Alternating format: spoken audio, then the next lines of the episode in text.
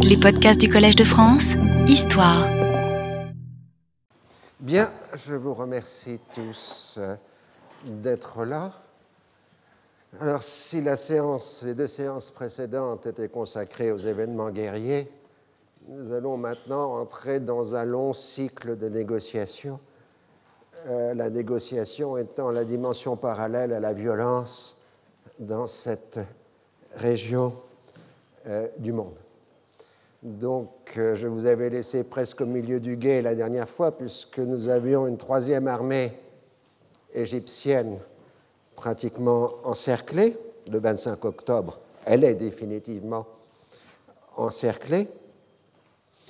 Le cessez-le-feu est enfin effectif à 17 heures, heure locale, mais il reste très précaire puisqu'il existe des poches de troupes égyptiennes à l'intérieur des lignes israéliennes, donc les soldats égyptiens essayent de passer en force, donc il reste encore des violences.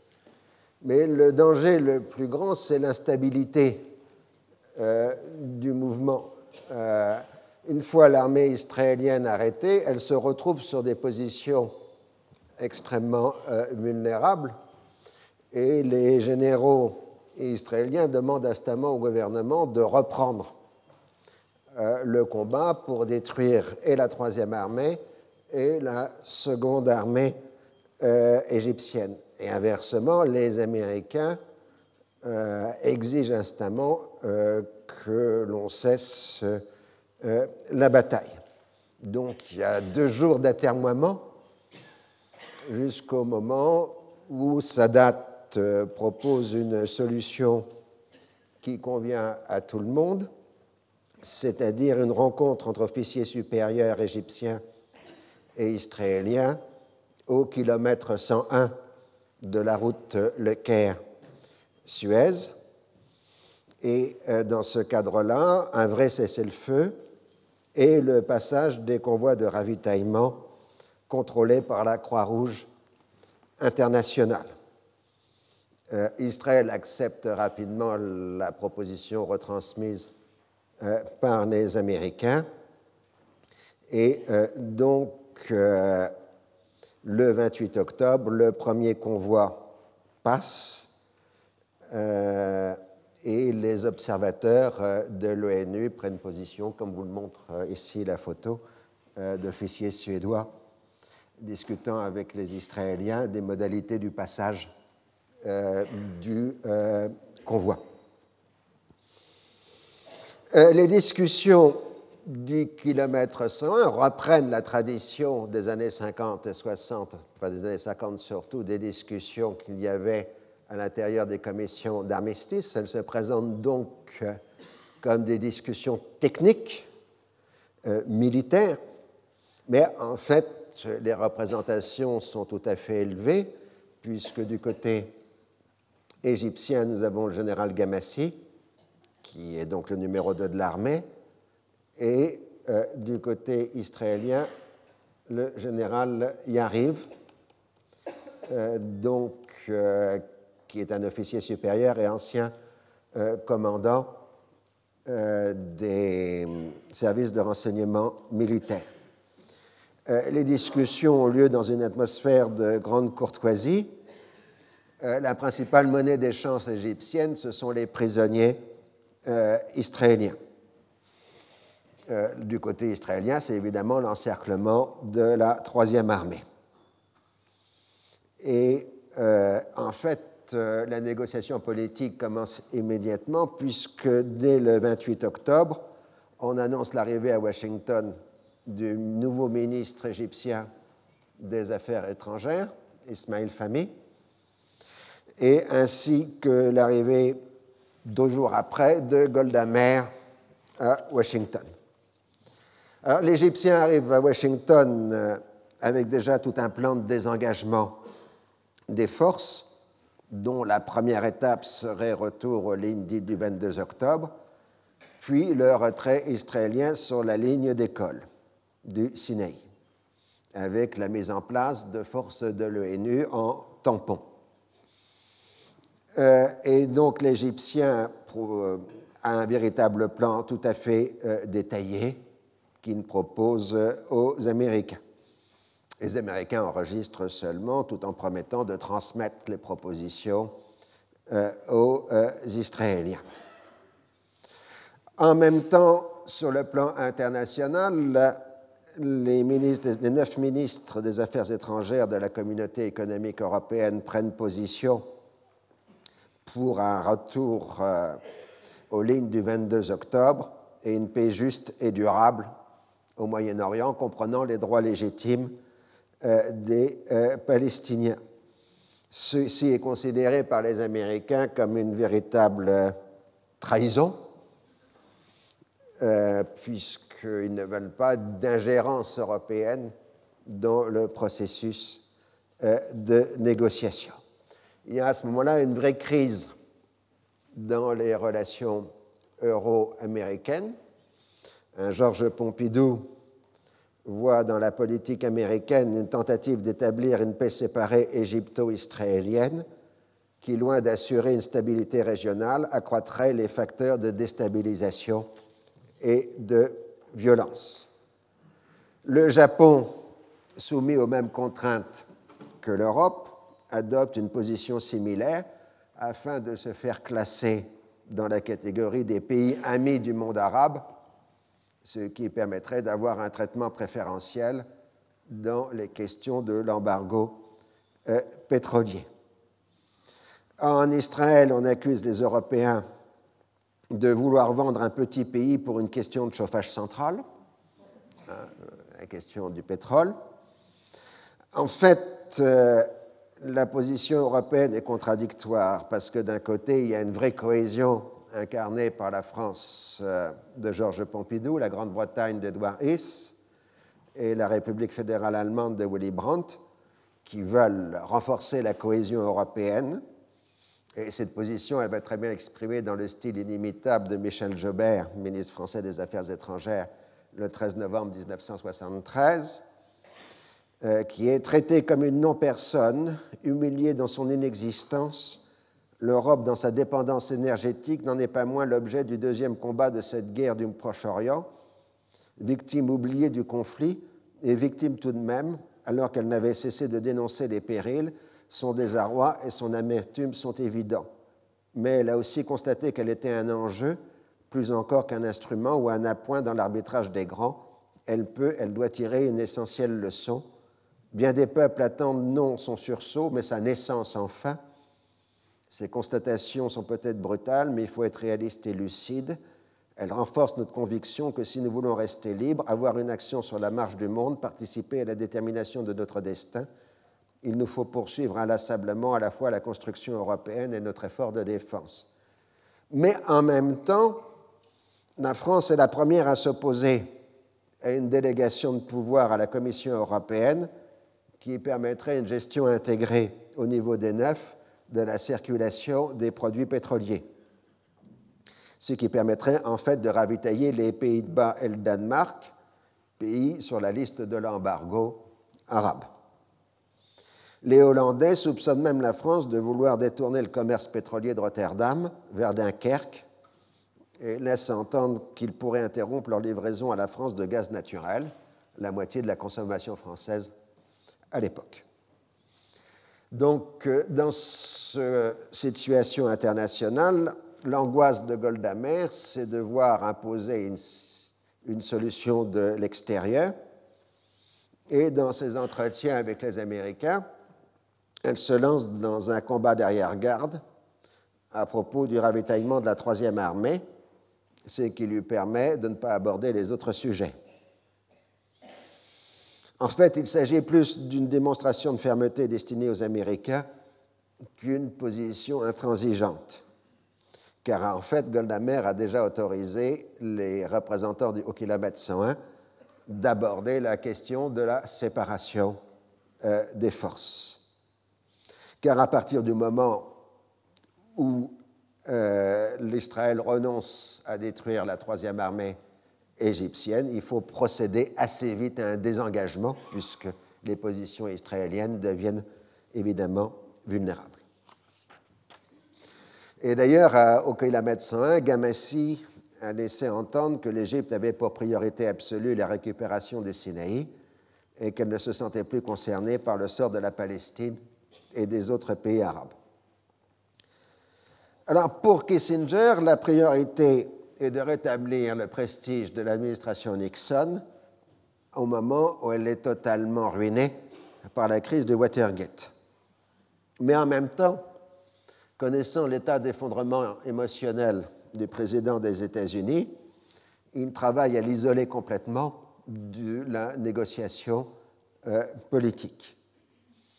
Il doit donc persuader ses interlocuteurs arabes de mettre fin à l'embargo pétrolier et d'accepter sa stratégie des petits pas, faisant des États-Unis l'intermédiaire obligé à chaque étape et excluant les soviétiques de toute prise de décision importante. Et très rapidement, le secrétaire d'État va se rendre compte que si les Arabes ne sont pas prêts à abandonner l'arme pétrolière, en revanche, ils sont enclins à accepter sa stratégie graduelle. Il est vrai qu'aborder directement la question d'un règlement global les mettrait devant leur contradiction, celle d'avoir à reconnaître à la fois l'État d'Israël et à défendre les droits du peuple palestinien. Accepter des accords intérimaires passant par les Américains permet d'éviter de prendre des décisions douloureuses ou en tout cas de les renvoyer à des dates ultérieures. En ce qui concerne le pétrole, les pays arabes exportateurs de pétrole, réunis à Koweït le 4 novembre, décident de porter immédiatement à 25% la réduction de la production par rapport au mois de septembre, au lieu d'opérer une réduction annoncée de 5% C'est d'ailleurs plus un effet d'annonce euh, qu'autre chose, puisque l'on compte dans ces 25% l'embargo visant les États-Unis et les Pays-Bas. Le 5 novembre, donc, Kissinger entame son premier périple, sa première navette au Moyen-Orient. En rencontrant sa date, comme vous voyez sur cette mauvaise photo. Euh, alors, euh, il passe d'abord par le Maghreb, il passe par le Maroc, puis par la Tunisie, en salué les amis américains que sont Hassan II et Bourguiba. Puis il est au Caire, où il rencontre donc Sadat. Et les deux hommes sont là pour se persuader l'un l'autre qu'ils vont devenir des alliés inséparables. Le secrétaire d'État explique qu'il faut que l'Égypte accède plutôt à un plan de désengagement qu'un retour aux lignes du 22 octobre le chef de l'État égyptien prend le temps nécessaire pour apparaître convaincu après un débat intérieur, alors que le principe du désengagement a déjà été obtenu au kilomètre 101, évidemment à l'insu de Kissinger, qui n'est pas informé ni par les Égyptiens ni par les Israéliens de ce qui se passe euh, au kilomètre 101. Le rétablissement immédiat des relations diplomatiques est accepté, avec l'élévation au rang d'ambassadeur des chargés d'affaires déjà en poste.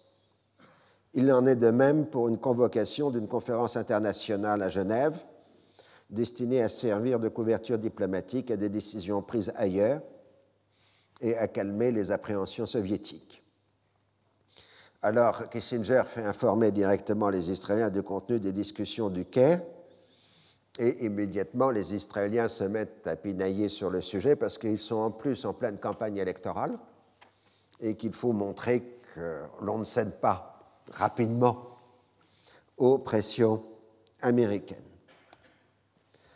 Ensuite, le 8 novembre, Kissinger est à Amman pour rencontrer le roi Hussein, qui s'en tient toujours à sa position de retour de la Cisjordanie de Jérusalem à son royaume contre une paix avec Israël mais n'étant pas engagé dans la bataille, il n'a pas de troupes à désengager, ce qui le met en fait en dehors de la négociation.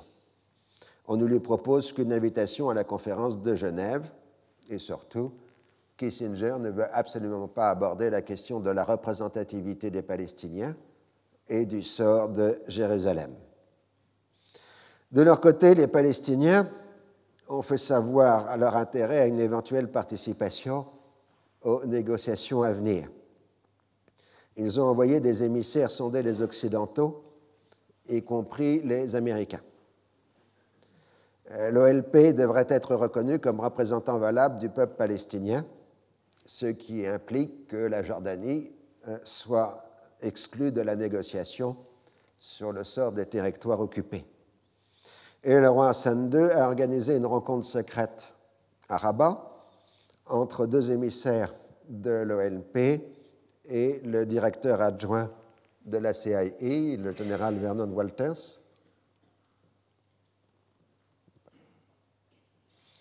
euh, qui donc fait cette rencontre secrète euh, avec les euh, Palestiniens. C'est évidemment un dialogue de sourds, puisque les Palestiniens veulent entamer un dialogue politique secret avec les Américains, comme l'a fait Sadat précédemment, c'est-à-dire par des canaux secrets, tandis que pour les Américains, il s'agit de dire que les Américains ne sont pas prêts à sacrifier le roi Hussein et exigent euh, l'arrêt de toute violence de la part des Palestiniens. Donc, euh, cette première tentative de contact ne donne rien, sauf qu'elle occupe les gens, ce qui est pas mal. Et euh, du côté de l'Union soviétique, au contraire, euh, les soviétiques poussent maintenant à la constitution immédiate d'un État palestinien dans les territoires occupés. Ceux qui sont les plus concernés dans le mouvement par ce projet c'est Salah Khalaf, Abou Yad, le numéro 2 du Fatah et de l'OLP derrière Arafat, et Zouair Morsin, qui est le chef de la Sarika, l'organisation palestinienne dépendant euh, de la Syrie. Et euh, donc, les deux hommes proposent à la direction de l'OLP une ligne politique euh, qui permettrait à l'OLP de revenir en Cisjordanie sans passer euh, par le roi Hussein en acceptant le projet d'un État palestinien dans les territoires.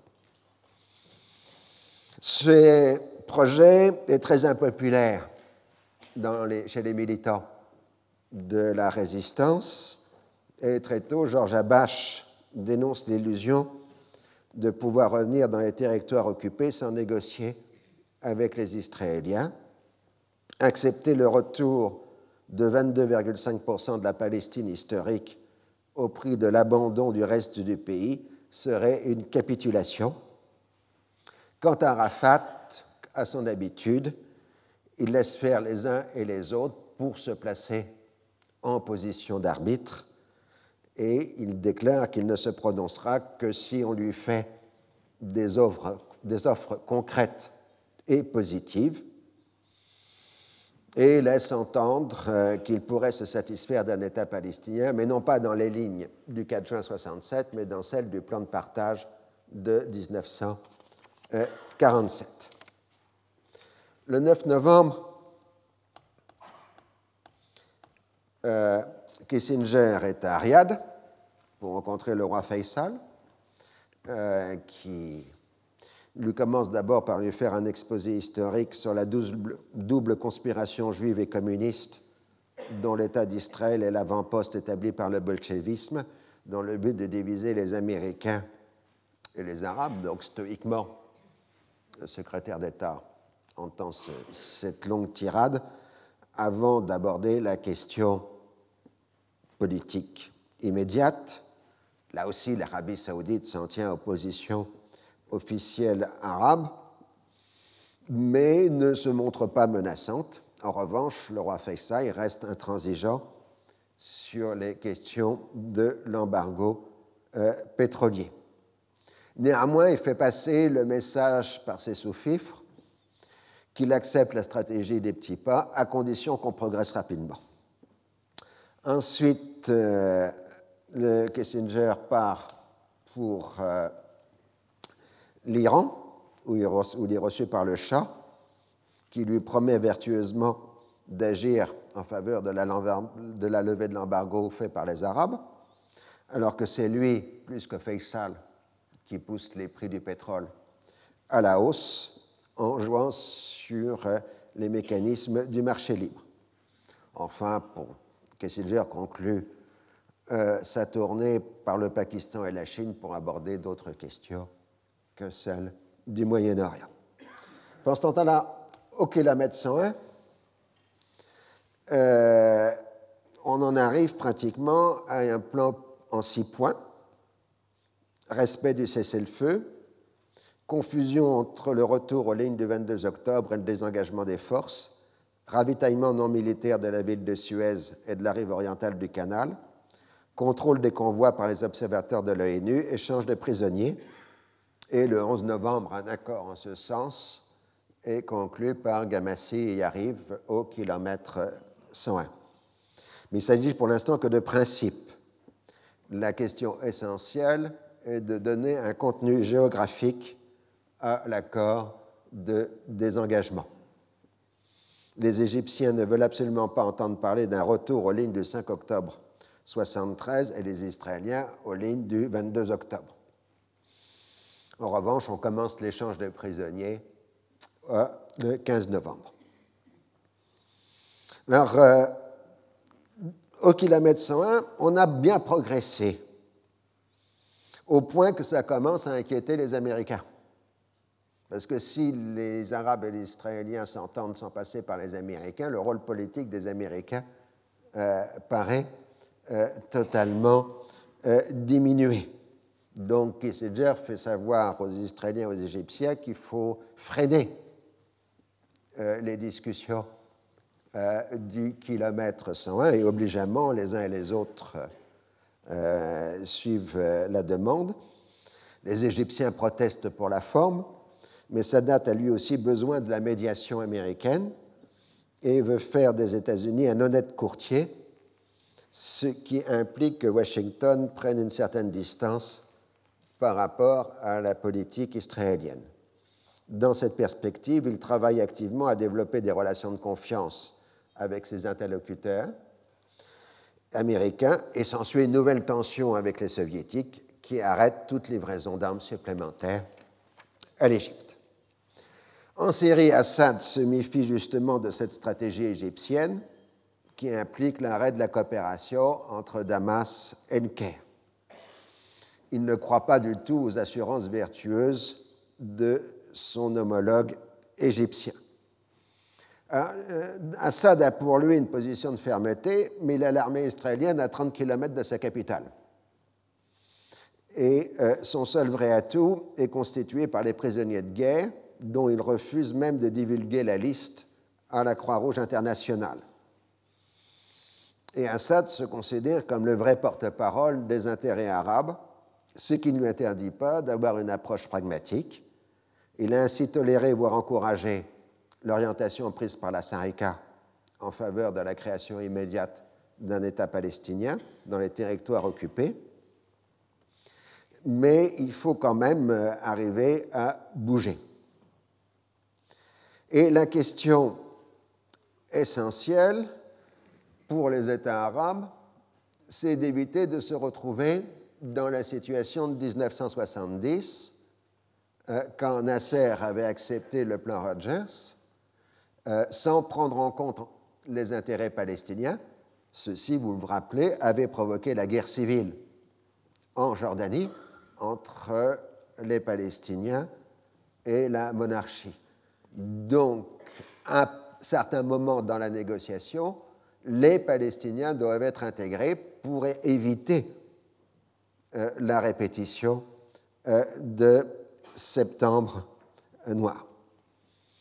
La très bonne tenue des armées arabes dans la bataille, l'attribution à l'aide américaine du succès militaire israélien et l'utilisation de l'arme pétrolière ont créé une atmosphère d'euphorie dans le monde arabe.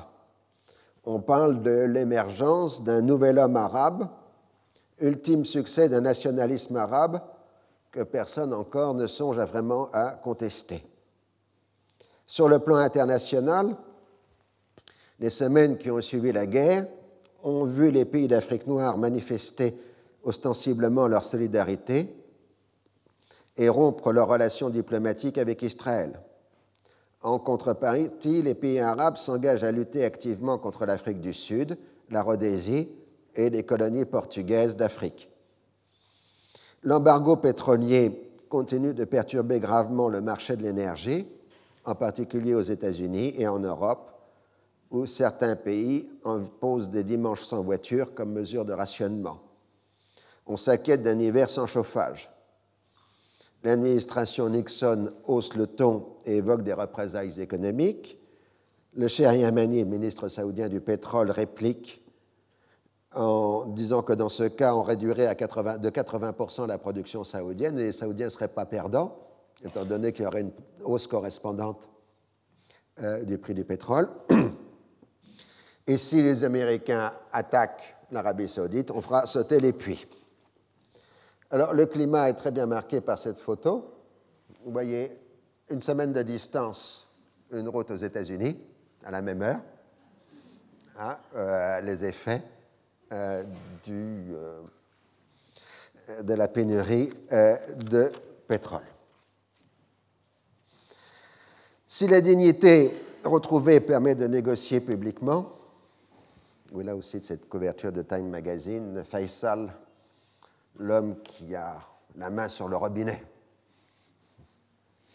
Euh, donc si la dignité retrouvée permet de négocier publiquement avec les Israéliens, à condition d'avoir des hospices appropriés, l'écart est très grand entre les attentes et la réalité du processus diplomatique. Dans ce contexte, on a convoqué un nouveau sommet arabe à Alger, l'Irak et la Libye, tenant de la ligne radicale, s'abstiennent de venir. La conférence se tient du 26 au 28 novembre.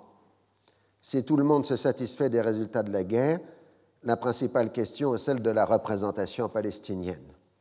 Aux grandes dames des Jordaniens, Arafat est traité en vrai chef d'État. La Jordanie menace de ne pas se rendre à Genève si l'OLP se voit reconnaître l'exclusivité de la représentation palestinienne. Les autres États arabes passent outre et reconnaissent l'OLP comme seul représentant du peuple palestinien. Mais afin de ménager la Jordanie, on accepte de ne pas rendre publique cette décision. En fait, il y a eu un marché entre Arafat et Sadat, ne pas s'opposer à la démarche graduelle de Kissinger, contre le monopole de la représentation politique des Palestiniens euh, par l'OLP. De ce fait, euh, le communiqué du sommet d'Alger représente un exemple typique de rhétorique arabe, puisque d'un côté, le ton est extrêmement intransigeant, anti-impérialiste, etc., etc., mais de l'autre côté, pour la première fois publiquement, le terme paix avec Israël apparaît. Hein, le cessez-le-feu n'est pas la paix et celle-ci implique pour se réaliser un certain nombre de conditions. Parmi ces dernières, il en est deux qui sont primordiales et intangibles. Un, l'évacuation par Israël de tous les territoires arabes occupés, en premier lieu Jérusalem. Deux, le rétablissement du peuple palestinien dans la plénitude de ses droits nationaux. Donc le sommet montre bien l'écart considérable avec celui de Khartoum de 1967, les fameux trois noms. Euh, maintenant, la paix est bien énoncée en tant que telle euh, comme programme politique de la Ligue des États arabes. Alors une fois que les Palestiniens ont acquis le monopole de la représentation, même si ce n'est pas rendu public, la question porte de savoir euh, qu'est-ce qu'on va en faire Jusque-là, le slogan politique de la lutte armée comme seul instrument de la libération de la Palestine a permis d'échapper aux contradictions de la voie politique. Comme il n'est question pour personne de reconnaître Israël, on va faire comme si l'évacuation des territoires occupés serait due à une pression internationale. Dans cette perspective, c'est la position de Naïef Awatmeh, le chef du FDLP, qui est la plus intéressante. Euh, il part de l'idée que l'installation dans les territoires permettra d'éviter les confrontations inévitables entre la résistance et les pays hôtes, comme l'ont montré les exemples jordaniens et libanais. Dans une conférence à Beyrouth le 6 décembre 1973, Nawatme propose la constitution d'une autorité nationale palestinienne indépendante, Sulta Wataniya Falistiniya Mustakila. Et pour la première fois, le terme autorité palestinienne apparaît euh, dans les textes. Mais c'est pour tout de suite durcir son propos, puisque cette autorité palestinienne permettrait ainsi à la révolution palestinienne de disposer d'une totale liberté d'action pour la poursuite de la lutte. Et il ajoute, ce sera une base, Al-Qaïda, où on pourra contrecarrer les projets sionisto-jordano-américains de liquidation de la cause palestinienne. Et là, on est de nouveau dans le langage révolutionnaire, puisque Qaïda ici est très proche du sens du Foucault chez Che Guevara, par exemple, hein, du foyer euh, de lutte. Et on voit d'ailleurs toute l'influence guévariste sur les mouvements révolutionnaires euh, de la période. Et je dis souvent, même pour me faire mal comprendre, que Ben Laden n'est que le petit-fils de Che Guevara, puisque Qaïda, c'est le Foucault euh, palestinien. Alors évidemment, ils n'ont pas les mêmes barbes. Alors la préparation de la conférence de Genève passe par la définition de son cadre juridique et par la question de la représentation palestinienne. Il faut définir le rôle des Nations Unies alors que l'Union soviétique tient une sorte de coprésidence avec les États-Unis. Au Conseil de sécurité, les huit pays non alignés obtiennent le soutien de l'Australie et de l'Autriche, ce qui leur permet de passer en force, les membres permanents s'abstenant, par la résolution 344 du 15 décembre 1973, euh, qui place en fait la conférence de Genève aussi sous le patronage des Nations Unies. Mais très prudent, le secrétaire général des Nations Unies, euh, Kurt Waldheim, euh, préfère ne proposer qu'une aide logistique à la préparation de la conférence de Genève. Il n'est pas là pour se brouiller avec les deux superpuissances. Alors la Jordanie propose de se faire mandater par les Arabes, puis une fois les territoires libérés, de laisser les Palestiniens décider de leur sort. elle propose aussi une autre solution, la constitution d'une délégation jordanienne où seraient représentés les grands courants de la résistance palestinienne. Pour la première fois émerge la notion d'une délégation jordano-palestinienne dans les déclarations de paix. Vous voyez, le processus de paix, c'est la mise en place d'un certain nombre d'outils euh, qui émergent progressivement des discussions et qui vont servir pendant les décennies suivantes de boîte, dans la boîte à outils euh, des diplomates. C'est pour ça qu'il est important d'analyser cette période, parce qu'on voit se dessiner progressivement la boîte à outils qui va durer jusqu'aux accords d'Oslo, voire largement au-delà. Mais les Palestiniens ne veulent absolument pas d'un rôle jordanien et Israël fait entendre qu'il refuse toute participation euh, palestinienne. C'est-à-dire qu'Israël exige euh, que toute adjonction au premier participant passe par un vote à l'unanimité de ces derniers, c'est-à-dire en clair donner un droit de veto israélien à l'existence d'une représentation palestinienne à Genève. Et les Israéliens refusent par ailleurs toute présence syrienne à Genève tant que Damas n'a pas donné la liste des prisonniers de guerre. Reste à définir la, lettre d'invitation à Genève. C'est l'objet de la seconde tournée de Kissinger au Moyen-Orient. Il commence cette fois par Alger, puisque au premier tour, il était allé à Rabat et à Tunis, donc il faut qu'il commence par Alger pour ne pas vexer, afin de pouvoir préparer sa visite à Damas. Donc les Algériens font passer les messages aux Syriens. Euh, ensuite, il passe au Caire, euh, où revoit Sadat, euh, qui est devenu son ami, qui lui laisse comprendre qu'il a l'intention de laisser tomber en désuétude toute coopération militaire entre l'Égypte et l'Union soviétique et qu'il ne posera pas la question de la représentation palestinienne avant la fin des négociations sur les accords de désengagement. Le 14 septembre, euh, novembre, Kissinger euh, est à euh, Riyad. Là aussi, on s'en tient aux, discussions habituelles. Et surtout le 15 non, décembre, pardon, pas novembre, décembre, il rencontre Assad à Damas. Ça, c'est la grande rencontre entre les deux hommes. Euh, c'est la première visite d'un secrétaire d'État en Syrie depuis 1953. Le président syrien a parfaitement compris que pour Kissinger, la conférence de Genève a pour but premier de donner une couverture internationale et arabe à l'accord de désengagement entre l'Égypte et Israël que les discussions du kilomètre 101 ont permis de définir. Il laisse parler le secrétaire d'État, qui lui explique que les vraies négociations se tiendront ailleurs qu'à la conférence.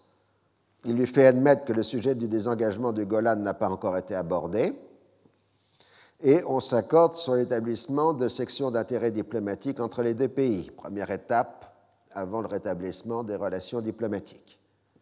Puis Kissinger détaille son projet de lettre d'invitation à Genève. Assad lui explique que la Syrie a accepté maintenant définitivement et clairement la résolution 242, mais qu'elle s'en tiendra là.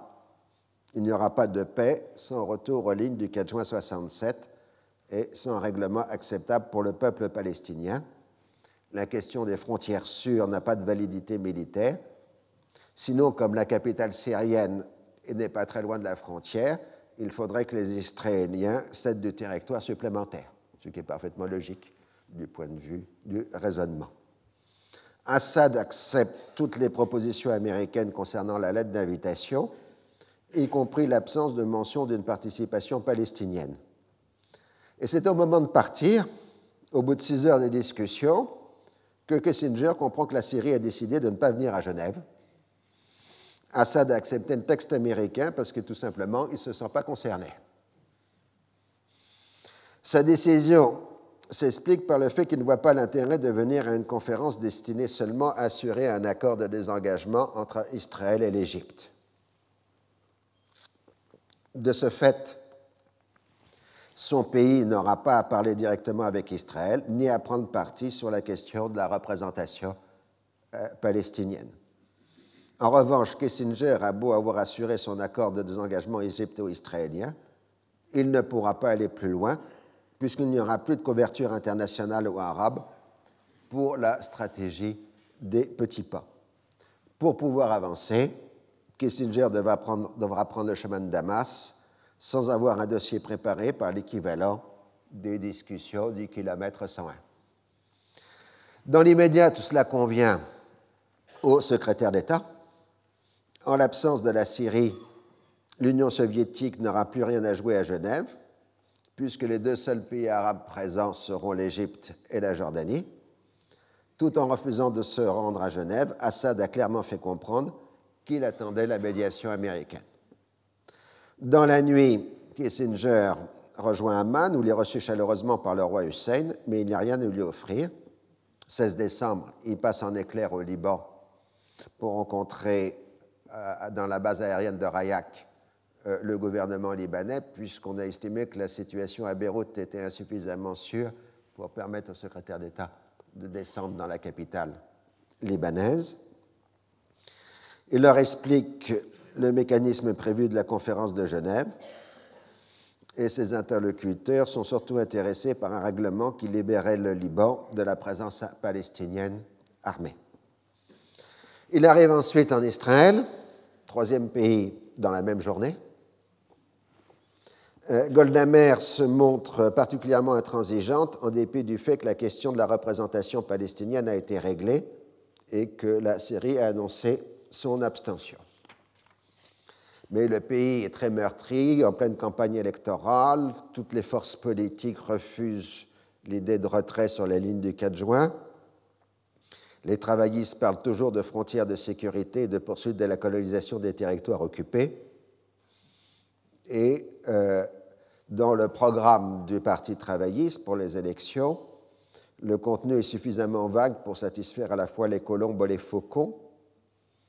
Pour la première fois, le mot palestinien est mentionné, mais sous forme négative, puisqu'on parle de refus de la création d'un État palestinien à l'ouest du Jourdain, et l'affirmation, je cite, que l'identité propre des Palestiniens pourra s'exprimer dans un État jordano-palestinien. Vous savez, généralement en psychanalyse, on vous dit qu'une réalité commence à émerger sous le mode de la dénégation. Ici, on a un cas typique euh, du mode euh, de la dénégation. Euh, dans le pays, la population pose des questions pour connaître les responsabilités des défaites des premiers jours. Et une commission d'enquête est chargée de reprendre le dossier, mais prudemment, elle ne déposera ses conclusions qu'au lendemain des élections. L'opposition de droite menée par Menahem Begin rejette le processus en cours, comme la résolution 338, les discussions du kilomètre 101 et la conférence de Genève. Pour les extrémistes, Kissinger symbolise tous les dangers. On rappelle avec insistance ses origines juives et on l'attaque comme représentant d'une diaspora atteinte par la haine de soi, c'est-à-dire par le reniement des origines et la soumission à la volonté des non-juifs.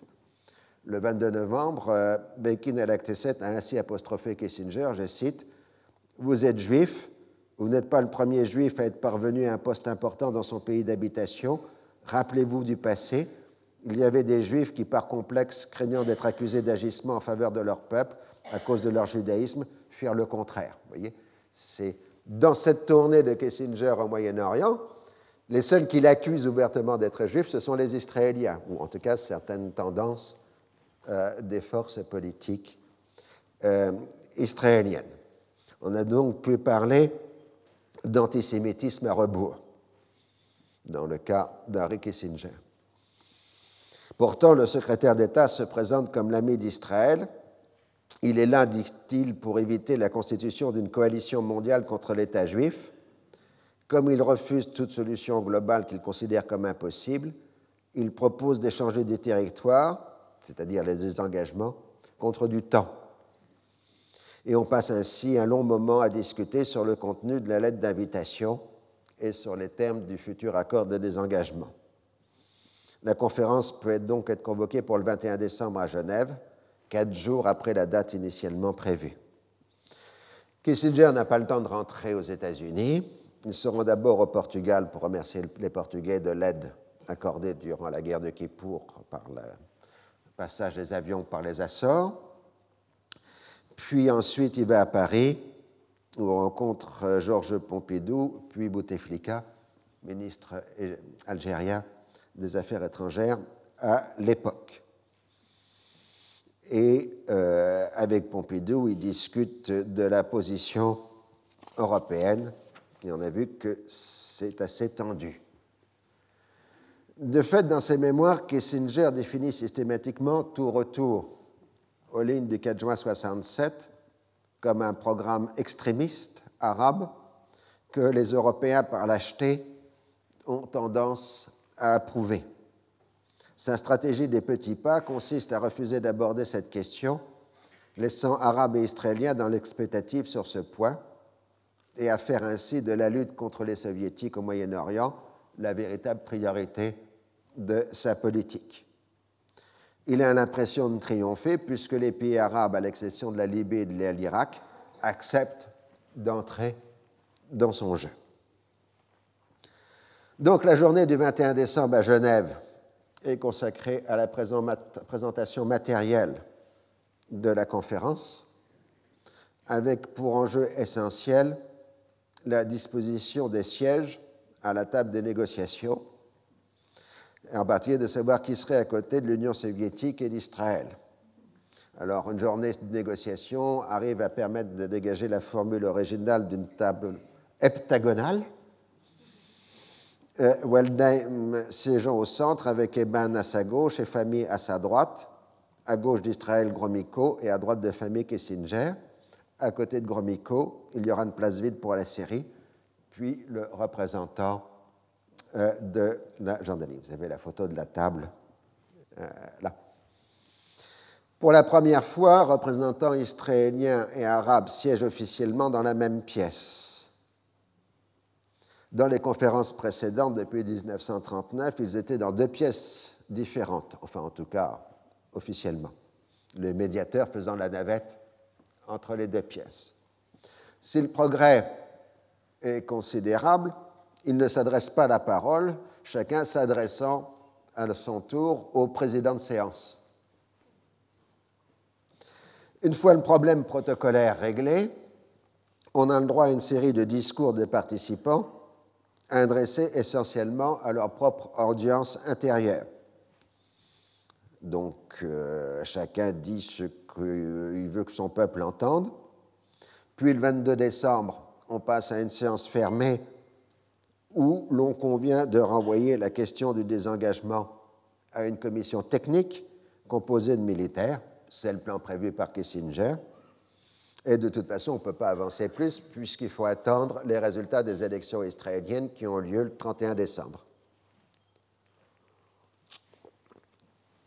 La fin de l'année marque l'urgence de la situation.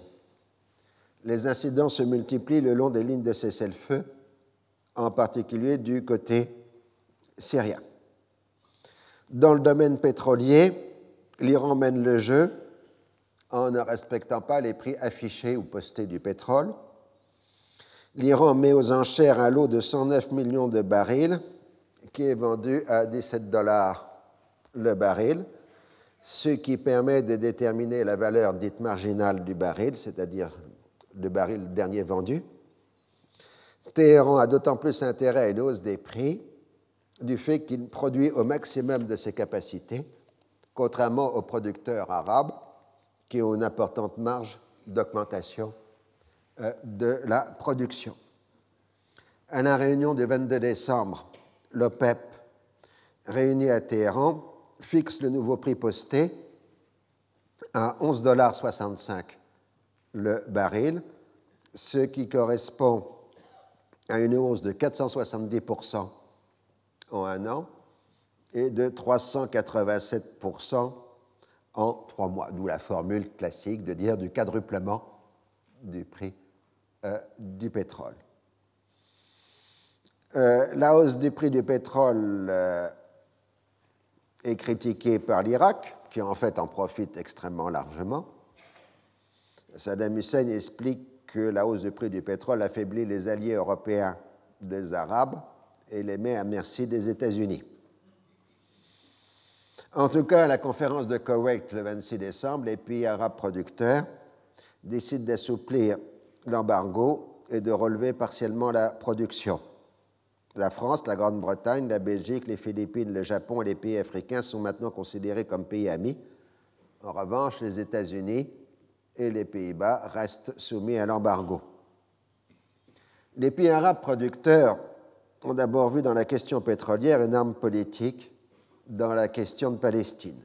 Ils ont bien sûr accueilli avec joie la hausse de leurs revenus, mais les plus industrialisés y voient aussi les moyens d'établir un nouveau partenariat économique avec l'Europe et le Japon. Dans ce discours et dans le ton utilisé envers les pays européens, on voit incontestablement aussi un sentiment de revanche par rapport à la période coloniale. Mais très tôt, l'Arabie saoudite s'est inquiété d'un risque de retournement du marché dû à une trop grande baisse de la consommation mondiale. Contrairement à une légende tenace, ce n'est pas le roi Faisal, mais le Shah d'Iran qui a poussé à la hausse les prix du pétrole. Comme il se doit, la question pétrolière a une large dimension euh, psychologique, surtout dans une situation où personne ne connaît réellement les quantités effectives de pétrole circulant dans le monde. Les compagnies pétrolières ont intérêt à stocker du pétrole afin que la hausse en cours en augmente la valeur, mais en même temps, elles sont pressées par les gouvernements de livrer immédiatement le même pétrole. Elles doivent par ailleurs dérouter les transports de pétrole afin de livrer du pétrole non arabe aux pays sans embargo et du pétrole arabe aux pays définis euh, comme amis. Et il semble que les réductions de la production arabe aient été beaucoup plus limitées que celles qui étaient annoncées euh, publiquement. Les exportations arabes au début d'octobre étaient de 20 800 000 barils jour et seraient tombées à 15 800 000 en décembre. Mais la diminution réelle sur le marché mondial n'est pas de 5 millions de barils jour, mais de 4 400 000 barils jour, parce que les producteurs non arabes ont augmenté euh, leur production euh, dans l'intervalle. Ces indications ne, sont connues, ne seront connues qu'ultérieurement. La peur de la pénurie plus une certaine spéculation ont joué un rôle majeur dans la hausse des prix. Il a existé en particulier aux États-Unis des pénuries sectorielles dues le plus souvent à une mauvaise répartition des produits pétroliers de différents usages. En revanche, la hausse des prix a frappé durement les consommateurs appelés aussi à réduire leur consommation de chauffage, d'où l'impression de grand froid dans cet hiver euh, commençant. Alors, comme vous le savez, le quadruplement effectif du prix du pétrole en moins d'un an va provoquer une vraie récession économique qui entrera dans l'histoire sous le nom de premier choc pétrolier. Elle mettra fin à l'ère de croissance économique rapide qui avait suivi la Seconde Guerre mondiale, celle qu'on a définie ultérieurement comme étant les Trente Glorieuses. Mais la crise de l'énergie n'est que l'un des facteurs de cet arrêt de la croissance. Elle a largement amplifié des désordres financiers et monétaires qui existaient auparavant, avec déjà une très forte inflation avant même le premier choc euh, pétrolier. Le terrorisme reste une euh, dimension constante de la part euh, des opposants à la négociation. Déjà, durant le sommet arabe d'Alger, le 25 novembre, un avion de la KLM avec 288 passagers à bord a été détourné entre Beyrouth et New Delhi. L'OLP a violemment dénoncé cette opération. L'avion atterrit à Chypre et les ravisseurs demandent la libération des fédayines arrêtés lors de l'opération d'avril 73. Les autorités chypriotes refusent et finalement l'avion repart pour Abu Dhabi où tout le monde est libéré. L'affaire du 17 décembre 1973 est plus grave. Un commando de cinq hommes armés attaque un Boeing 707 de la Paname à l'aéroport de Rome, Léonard de Vinci, de Vinci, faisant 28 morts, dont 10 Américains puis s'empare d'un avion de la Lufthansa, tuant deux gardes de sécurité italiens et faisant 29 otages. L'avion part pour Athènes où le commando menace de commettre un nouveau massacre. Il demande la libération des fédayines emprisonnés en Grèce et assassine l'un de leurs otages. Finalement, l'avion repart pour Koweït où les otages sont libérés et l'avion détruit. Là, vous avez l'avion de la Paname après sa destruction. Ces deux affaires sont le fait du groupe d'Adel Rafo, soutenu et abrité par l'Irak, euh, comme on l'avait déjà signalé auparavant. Euh, le but est de porter atteinte à l'autorité d'Arafat et de mettre fin au processus de paix en gestation. Aux élections du 31 décembre les travaillistes perdent six sièges. Ils ont néanmoins 54 députés sur 120, tandis qu'une liste dissidente socialiste a trois sièges. Rabin devient député travailliste et Isaac Shamir député de la coalition de droite euh, du Likoud. Dans l'attente de la formation d'un nouveau gouvernement de coalition, le gouvernement sortant de Golda Meir reste en fonction. Dans l'ensemble, les travaillistes ont bien résisté sur le plan électoral, en dépit du choc terrible de la guerre, qui signifie l'échec de l'ensemble de leur politique. Néanmoins, le mécontentement de la population est grand, même s'il n'a pas encore de vraie traduction électorale.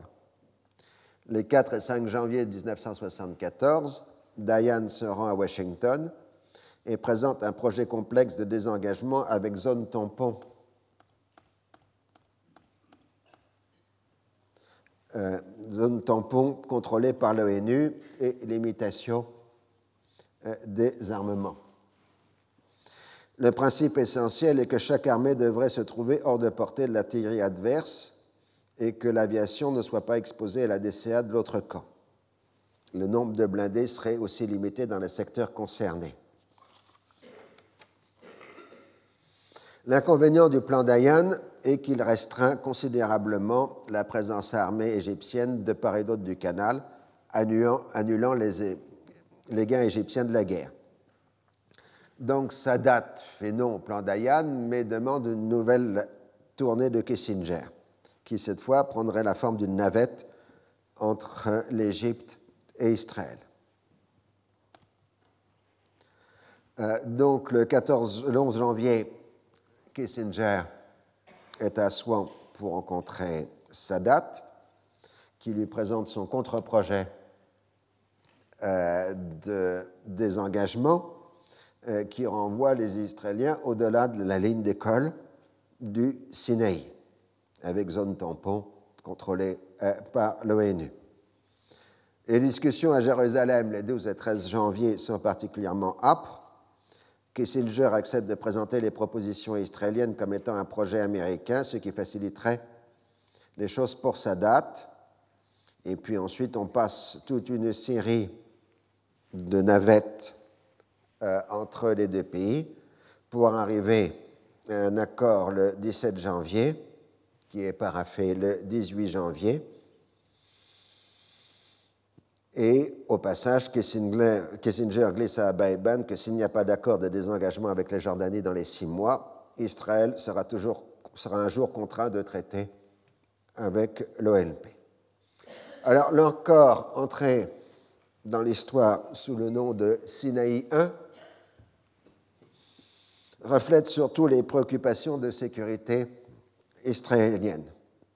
La présence militaire égyptienne sur la rive orientale du canal est drastiquement limitée et les Israéliens restent en deçà de la ligne d'école.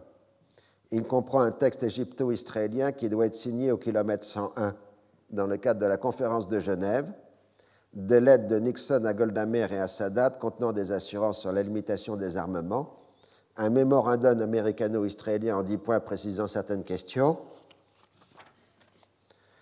et ainsi de suite. Pour Gamassi et Fami, donc les deux responsables égyptiens, l'accord apparaît bien en deçà de ce que l'Égypte pouvait obtenir. Mais Sadat a une perspective plus générale. Il a obtenu ce qu'il avait demandé en 1971, la libération de la totalité de la région du canal, ce qui permettra sa réouverture à la navigation et la reconstruction de ses villes. L'impact sera considérable pour une économie égyptienne en voie de déliquescence. Il a construit une relation de confiance avec les Américains qui seront conduits à le soutenir dans sa demande essentielle, la récupération du Sinaï. Plus l'Égypte apparaîtra comme un nouvel intérêt stratégique américain, plus elle aura le soutien des États-Unis. Sadat a refusé de signer un engagement de non-belligérance, ce qui lui permet d'apparaître fidèle à la ligne générale de la politique arabe, bien qu'en pratique, la reconstruction du canal équivaut à un tel engagement.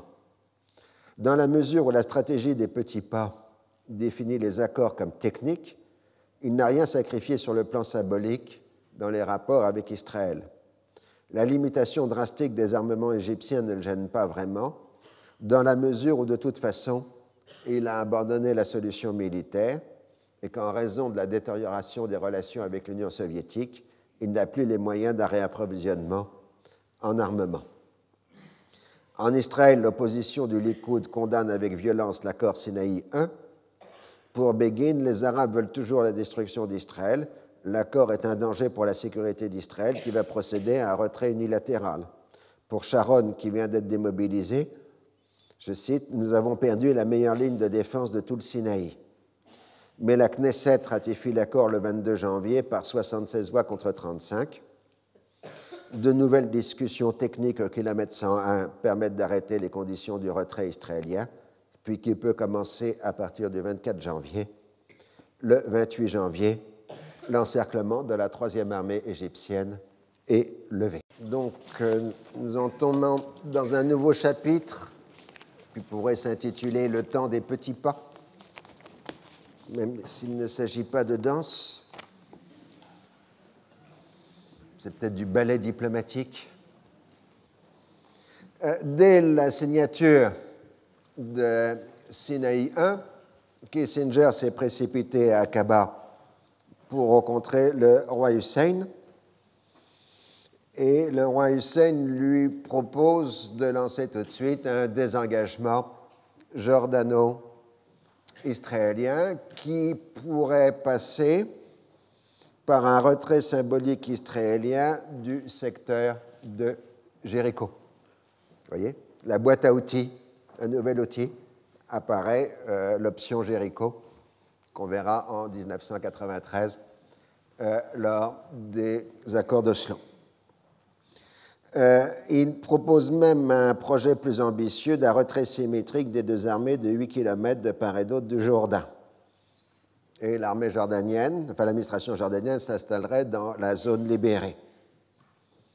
Mais Kissinger lui fait comprendre que c'est hors de question, puisque en Israël, dans les négociations de formation du nouveau gouvernement, le Parti national religieux, qui est indispensable pour la coalition, s'oppose à la restitution de tout territoire en Cisjordanie Autrement dit, il n'est même pas question que le, nouveau gouvernement israélien étudie l'application du plan Alon, qui est le programme officiel euh, du, Parti travailliste israélien. Néanmoins, le roi Hussein ne se décourage pas et le 28 janvier 1974, il rencontre secrètement Galdamer dans le désert de l'Arava Euh, son interlocutrice lui propose non pas un retrait, mais le rétablissement de l'autorité jordanienne sur le secteur de Jéricho dans le cadre du maintien de l'occupation militaire. C'est un dialogue de sourds, puisque le roi s'en tient à un retrait militaire avec la suppression des colonies israéliennes de la vallée du Jourdain. Ce serait une première étape sur la voie d'un retour aux lignes du 4 juin 67 contre la paix. Le 20 janvier, Kissinger est à Damas. Euh, alors, on a l'habituelle séance marathon de 5 heures, euh, avec interdiction pour les diplomates américains de sortir de la pièce, même pour aller aux toilettes. Hein, c'était toujours le calvaire hein, pour les interlocuteurs d'Assad. Le seul qui respectait pas ça, c'était le président Chirac, qui avait toujours un coup de téléphone à donner à un moment. Euh, donc, euh, l'habituelle réunion marathon de 5 heures, où il expose ses griefs contre Sadat et ses propres revendications, mais que de toute façon, Kissinger n'a rien à proposer au nom des Israéliens à Assad. Donc c'est lui qui fait des propositions qui n'engagent personne d'autre, euh, qui euh, serait d'un retrait israélien euh, qui serait non pas un retrait jusqu'aux lignes du 4 juin 67, mais un peu meilleur que le retrait sur les lignes du 6 novembre 73. Et l'atout principal des Syriens, c'est qu'ils ont toujours les prisonniers israéliens qui ne communiquent toujours pas la liste. Alors ensuite, Kissinger se rend en Israël, où cette fois les Israéliens lui disent qu'il lui faut absolument la liste avant de faire quoi que ce soit. et il est de retour à Washington le 21 janvier. Le ton entre les pays arabes et les États-Unis est maintenant très violent sur la question de l'embargo euh, pétrolier. En réalité, euh, c'est un peu de, la montre, puisque les Arabes ont arrêté la réduction, de réduire euh, la production, et qu'ils ont besoin d'un signal politique fort pour justifier auprès de leur propre opinion publique euh, la levée euh, de l'embargo. En pratique, euh, le déficit de production est maintenant comblé, puisque sur le marché libre du pétrole, le prix du pétrole aux enchères s'est aligné sur le prix posté, c'est-à-dire 12 dollars. Un prix posté qui est le prix officiel, qui est le prix d'échange, qui est dans les relations contractuelles entre les compagnies pétrolières euh, et les États producteurs, tandis que le prix du marché libre, eh ben, il est fixé par des enchères. Hein, donc les enchères permettent de vérifier régulièrement que le prix posté correspond euh, à la situation euh, du marché. Ah, voilà la question technique pour ceux qui veulent savoir. donc là aussi, du côté européen, euh, les États-Unis veulent lancer un grand projet d'agence internationale de l'énergie qui gérerait les intérêts communs de l'ensemble des pays industrialisés. Euh, la France s'y oppose, d'où une réunion à Washington d'une conférence internationale des pays industrialisés qui tourne un duel personnel entre Michel Jobert et Henry Kissinger. Il en sortira néanmoins un groupe de coordination en matière énergétique auquel à laquelle la France refuse d'appartenir, ce qui deviendra ensuite en novembre 1974 l'Agence internationale de l'énergie, dépendant de l'OCDE, qui, comme vous le savez, siège à Paris. Ce n'est pas le paradoxe. Euh, c'est d'abord un organe d'information, de prévision et de coordination qui peut éventuellement prendre en charge des actions de coopération en crise majeure. La France n'adhérera à l'Agence internationale de l'énergie euh, qu'en 1992.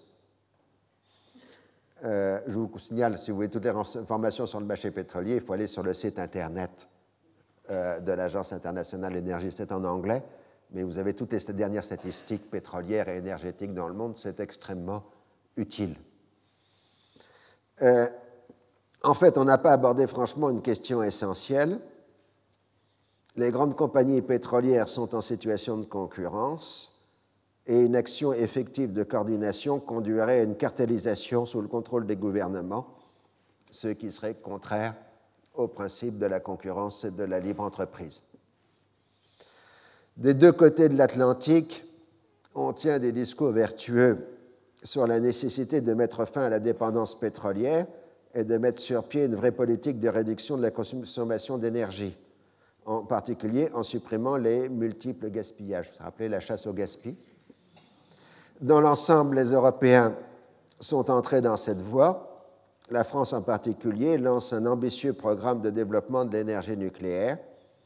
En revanche, aux États-Unis, en dépit de multiples récriminations contre les Arabes, rien de vraiment sérieux n'est engagé dans la voie de la réduction de la consommation. Ne voyant rien venir, les Syriens commencent à mener une mini-guerre d'usure sur le front du Golan. Ils ont maintenant été rééquipés militairement par les soviétiques et disposent du soutien du contingent marocain. Et Sadat a vraiment besoin, pour continuer d'agir, d'un accord de désengagement du côté euh, syrien et Faisal fait savoir qu'il ne peut lever l'embargo qu'avec un accord de désengagement euh, sur le Golan. Donc le ballet diplomatique commence par Alger, où un mini-sommet arabe réunit Sadat, Faisal, Assad et Moumedienne le 13 février pour demander une nouvelle navette de Kissinger entre Israël et la Syrie en contrepartie de la levée formelle de l'embargo. Et euh, donc, le 19 février, Washington accepte la nouvelle navette. Et le 20 février, la Syrie transmet à Kissinger la liste des prisonniers à condition qu'il la tienne secrète et ne la communique pas aux Israéliens. Mais il a la liste. C'est ça qui est important. Alors en Israël, les négociations pour la formation du nouveau gouvernement euh, sont particulièrement laborieuses. Le coût de la guerre, la hausse des prix de l'énergie et de l'inflation mondiale se répercutent sur les prix des produits de base, qui augmentent de 25 à 100% en quelques semaines. En fait, c'est toute la région Moyen-Orient, et d'ailleurs au-delà de la région du Moyen-Orient, c'est l'ensemble du monde qui connaît une poussée extraordinaire d'inflation au début euh, de l'année 1974, et qui est une conséquence évidemment euh, du choc euh, pétrolier. Mais en Israël, le phénomène le plus important dans les médias, c'est le retour des réservistes après la guerre.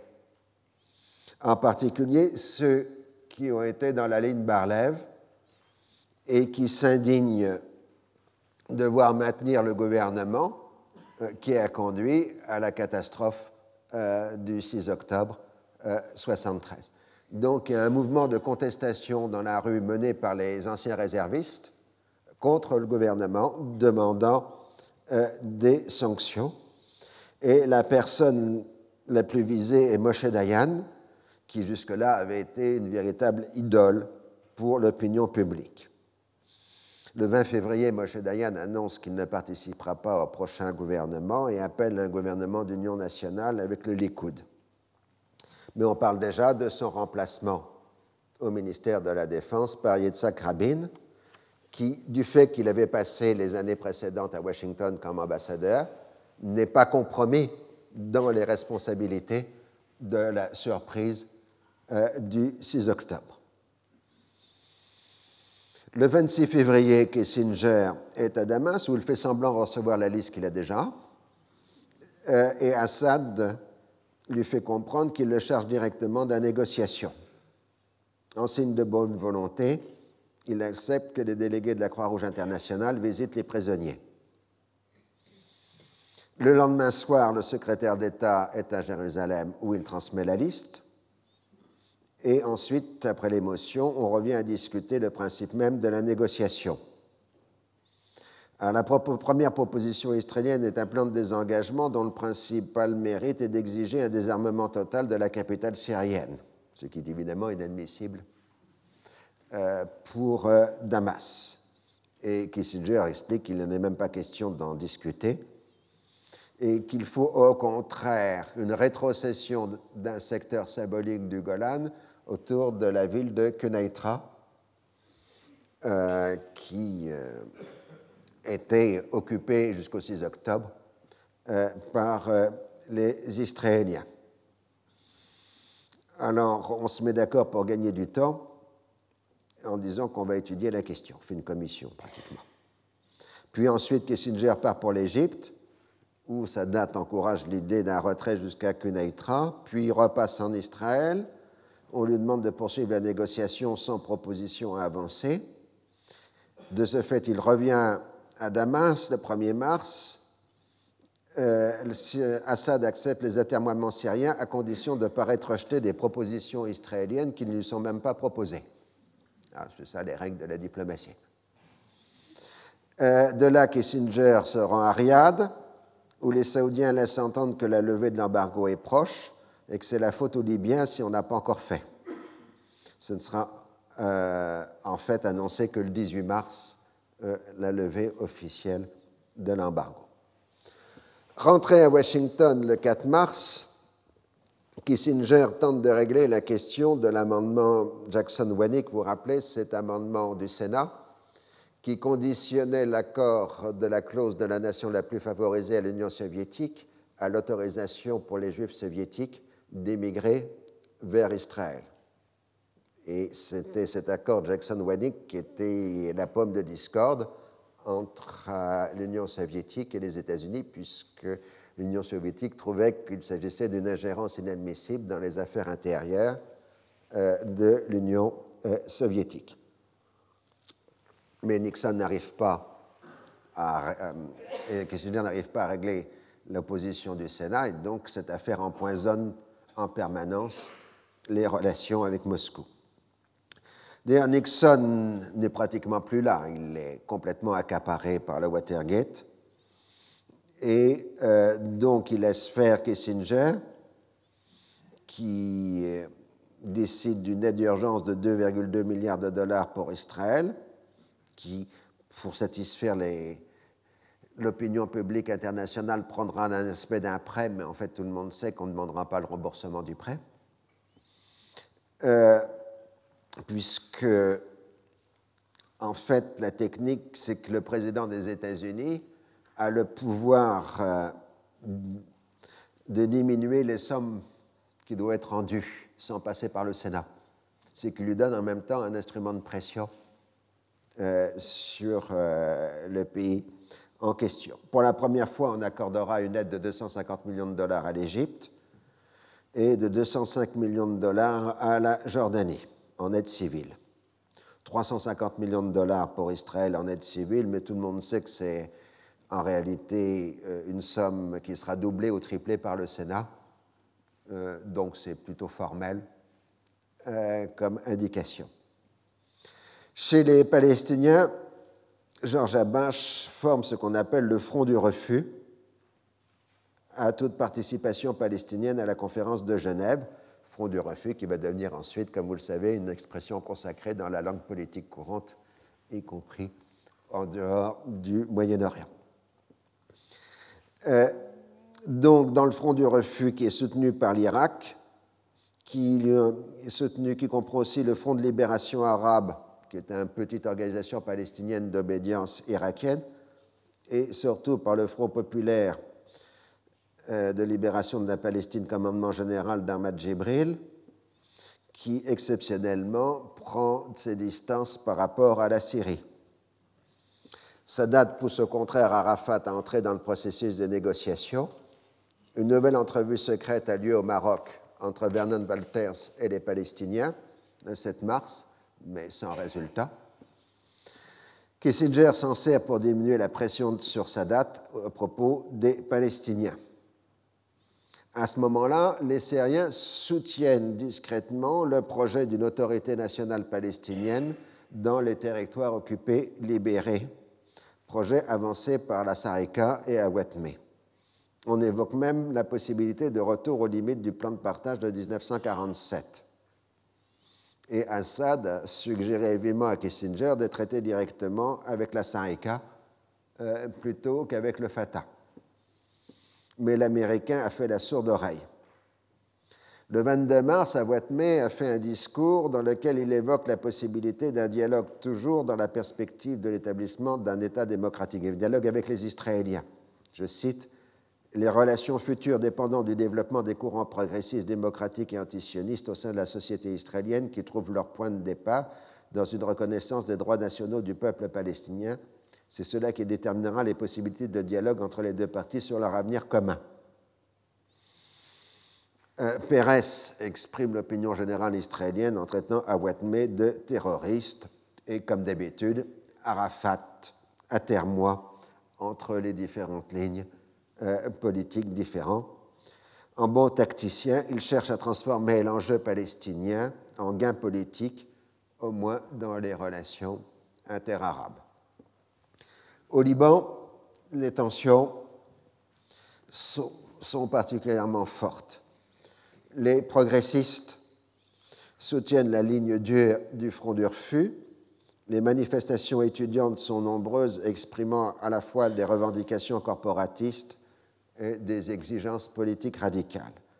L'événement politique le plus important est la mobilisation politique de la communauté chiite.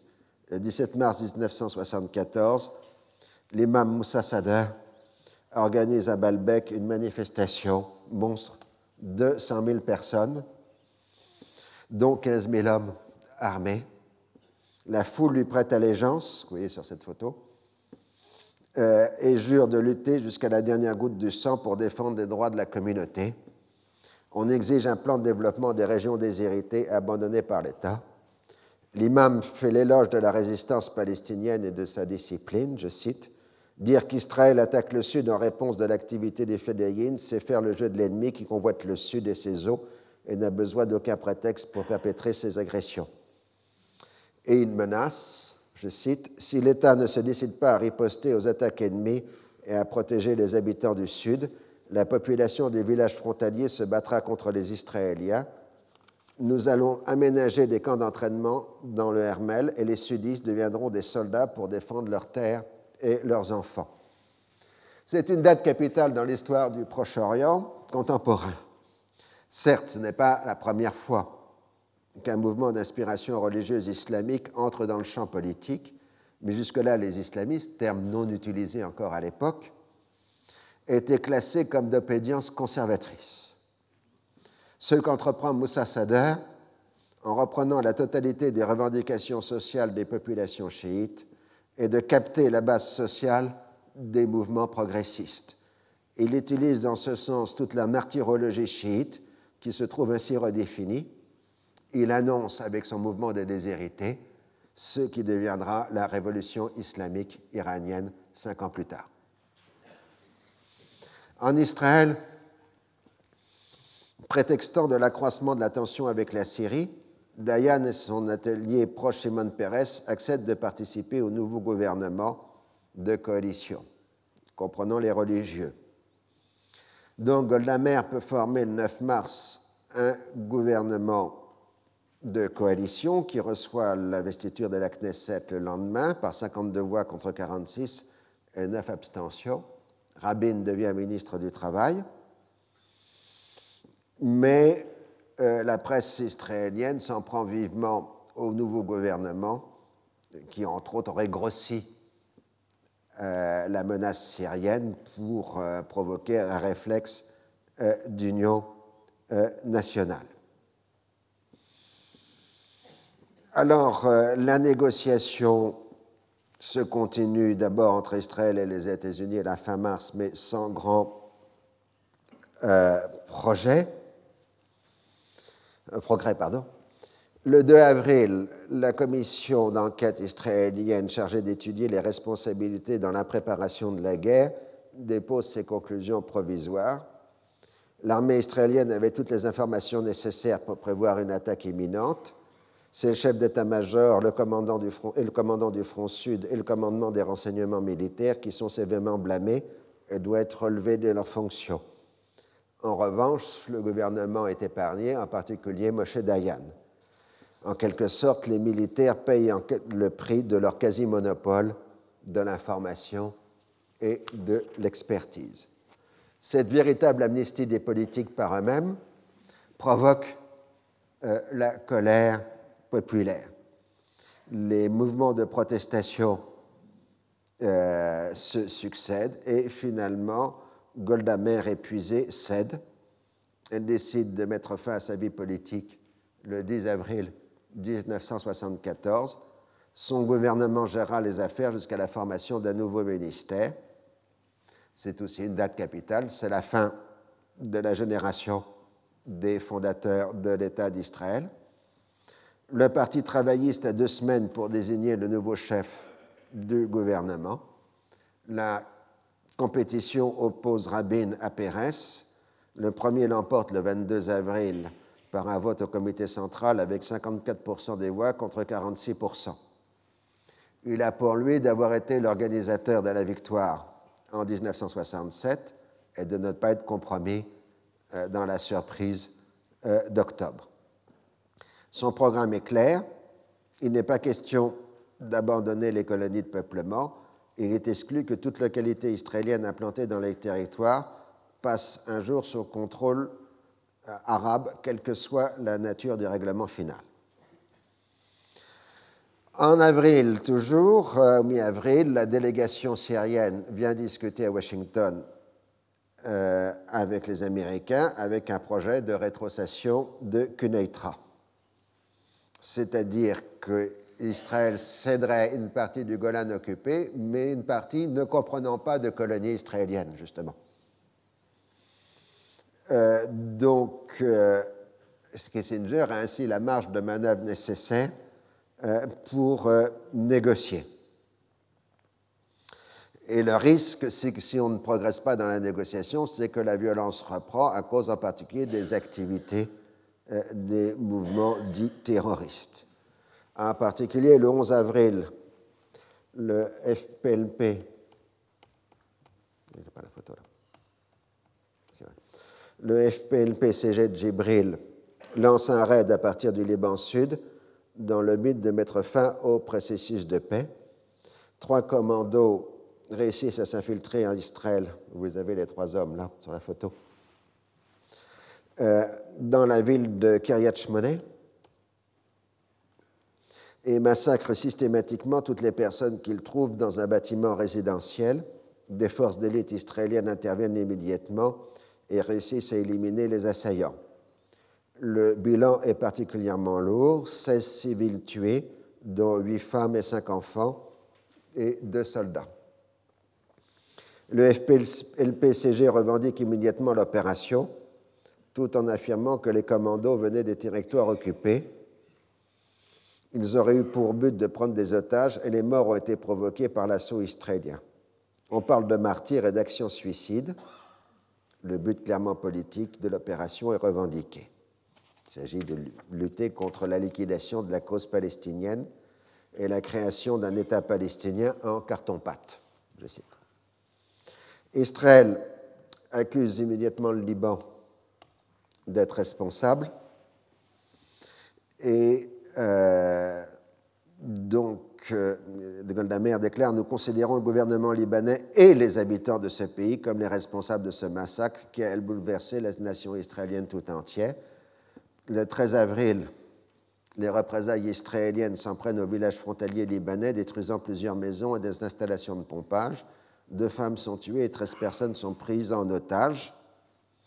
Et les jours suivants, l'aviation israélienne fait des murs de son systématiques au-dessus de Beyrouth pour bien marquer euh, sa présence.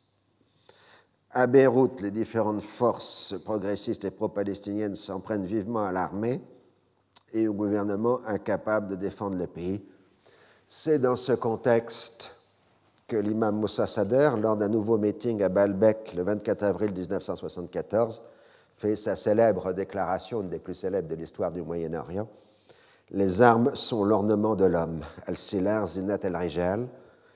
Pour l'instant, les militants chiites coopèrent avec le Fatah, qui entraîne les villageois du Sud au maniement des armes. Là, nous sommes là dans le processus de gestation qui va conduire en quelques années à l'apparition d'Amal, puis ensuite euh, du Hezbollah. Euh, la boîte à outils fonctionne aussi dans l'autre sens, euh, bien évidemment. Le Liban adresse immédiatement une plainte au Conseil de sécurité qui trouve un texte de compromis qui est la résolution 347 qui condamne la violation par Israël de l'intégrité territoriale et qui condamne tous les actes de violence, en particulier ceux qui entraînent la mort tragique de civils innocents. À ma connaissance, on n'a jamais trouvé de civils coupables d'ailleurs, et prie instamment tous les intéressés de s'abstenir euh, de tous autres actes de violence. Cette résolution provoque l'amertume du côté israélien, puisque l'affaire de Kiryat Shmone n'est pas évoquée en tant que telle, mais n'affecte en rien la politique suivie, puisque le village libanais de Sheba est de nouveau bombardé le 27 avril, blessant grièvement trois écoliers. L'armée libanaise réplique cette fois, tandis que le front du Golan se réchauffe avec des combats aériens. De fait, euh, dans toute cette période, les villages frontaliers sont régulièrement bombardés. Par exemple, à Sheba, le 13 mai, un bombardement israélien fait quatre morts, une, femme et trois enfants. C'est de ce contexte que Kissinger revient pour sa seconde navette au Moyen-Orient. Ça commence d'abord par des entretiens à Genève avec Gromyko pour montrer que les soviétiques ne servent à rien, un passage par Alger pour saluer Boumedienne et de recevoir sa bénédiction, puis rencontrer date à Alexandrie. Enfin, le mai, on aborde en Israël le sujet principal et il essaye de faire comprendre euh, aux Israéliens qu'il faut faire un geste euh, sur le Golan. Euh, puis ensuite une discussion exploratoire à Damas, les 3 et 4 mai. Puis ensuite on repart par Amman, Jérusalem et le Caire. Tous les jours, le secrétaire d'État change de capitale. L'atmosphère générale des rapports est meilleure avec les interlocuteurs arabes qu'avec leurs homologues israéliens. L'atmosphère est lourde à Jérusalem, la méfiance permanente, et Begin sonne le tocsin et clame à la trahison. Euh, Kissinger travaille à obtenir des Arabes l'acceptation d'un retrait jusqu'à Kunaïkra. Sadat roi Hussein les approuvent, Faisal et Boumedienne sont plus mesurés mais ne s'y opposent pas. Il peut ainsi présenter une sorte de consensus arabe à Israël. Ces interlocuteurs israéliens commencent à accepter le principe d'un tel retrait tout en chicanant sur une multitude de détails, ce qui fait que finalement tout se concentre sur la question euh, de Kuneitra. Le 13 mai, euh, Kissinger est obligé de bien se faire comprendre à Golda Meir en lui expliquant la stratégie à suivre et l'accusant de se perdre dans les détails. Je cite Il a toujours été entendu, d'ailleurs nous avons toujours cru que vous le souhaitiez, que la guerre s'achèverait par quelque forme de négociation directe. Nous sommes parvenus à amortir l'impact de ces négociations sur Israël. Nous avons réduit le problème à des considérations telles que nous nous trouvons maintenant amenés à défendre Assad quand nous parlons d'un demi-kilomètre pour une ligne située à un kilomètre de l'ancienne ligne de démarcation alors que vous pourriez facilement être dans un forum international où vous feriez battre tous les jours à propos de la ligne de 1967, où tous les jours les États-Unis seraient priés de prendre position sur la ligne de 1967. Ce faisant, nous avons rompu l'embargo sur le pétrole, ridiculisé les Russes au Moyen-Orient. Si vous deviez affronter tout cela sous la pression des Russes, avec l'embargo sur le pétrole en plus, vous ne parleriez pas d'un village de Russes dans le secteur sud, vous parleriez d'un tas de choses bien pires. Donc il arrive à obtenir le principe du retrait de Kuneitra et envisage de rentrer aux États-Unis quand un nouveau drame euh, se produit. Euh, l'affaire de Cash Money avait apporté du prestige à Ahmad Jibril ainsi que du financement de la part de la Libye. Du coup, à qui avait son projet d'autorité nationale est critiqué et traité de fantaisiste, voire de traite, et le FDLP d'Awatmé décide d'agir à son tour pour redorer son blason. Et suivant le même mode opératoire, trois commandos s'infiltrent en Israël et prennent une centaine d'élèves en otage dans une école à la ville de Maalot. Euh, après avoir tué trois personnes, il demande la libération de 25 prisonniers palestiniens et le FDLP demande aux ambassades de France et de Roumanie de servir d'intermédiaire. L'armée israélienne encercle immédiatement l'école. Le gouvernement israélien se réunit en session d'urgence et décide de donner l'assaut tout en donnant l'apparence d'accepter la négociation. On retarde ainsi l'arrivée sur place des deux ambassadeurs. L'assaut est donné au moment de la fin de l'ultimatum des preneurs d'otages le bilan final est lourd. Trois commandos et 23 Israéliens, dont 16 enfants, euh, sont tués. Dayan justifiera le 20 mai à la Knesset l'opération dans les termes suivants, je cite, Il est essentiel de ne jamais céder aux exigences des terroristes. Nous devons les abattre et non leur céder. C'est l'arme la plus sûre les terroristes ne doivent jamais ressortir vivants de chez nous. Ils doivent savoir qu'en acceptant de venir en Israël, ils acceptent aussi de se faire tuer avant d'obtenir satisfaction. L'opinion israélienne est profondément choquée. Le drame rappelle les atrocités précédentes et accroît le sentiment d'insécurité, parce qu'en parallèlement, il y a eu une recrudescence d'attentats dans les territoires occupés. Le camp des intransigeants en sort renforcé. Tandis que le monde exprime son horreur à l'affaire de Maalot, l'aviation israélienne bombarde le Liban, faisant le 16 mai 37 tués et 157 blessés libanais et syriens, pour l'essentiel des civils. La presse libanaise accuse Israël d'avoir jeté des, des, jouets piégés dans les camps palestiniens afin de frapper délibérément les enfants. Les bombardements continuent les jours suivants avec de nouvelles victimes. Le Liban parle de terrorisme d'État Le 23 mai, le FDLP lance une nouvelle opération qui est un échec. Le mouvement sort gagnant de l'affaire, bénéficiant de nouveaux recrutements et lui à son tour d'une aide financière de la Libye. Kissinger s'est saisi de la situation pour avancer une proposition américaine aux deux parties, déplaçant la ligne de séparation dans le secteur de Quneitra de 200 mètres et créant une zone démilitarisée et une zone de limitation des armements. Le 18 mai, après avoir fait durer le plaisir, Assad accepte la proposition américaine.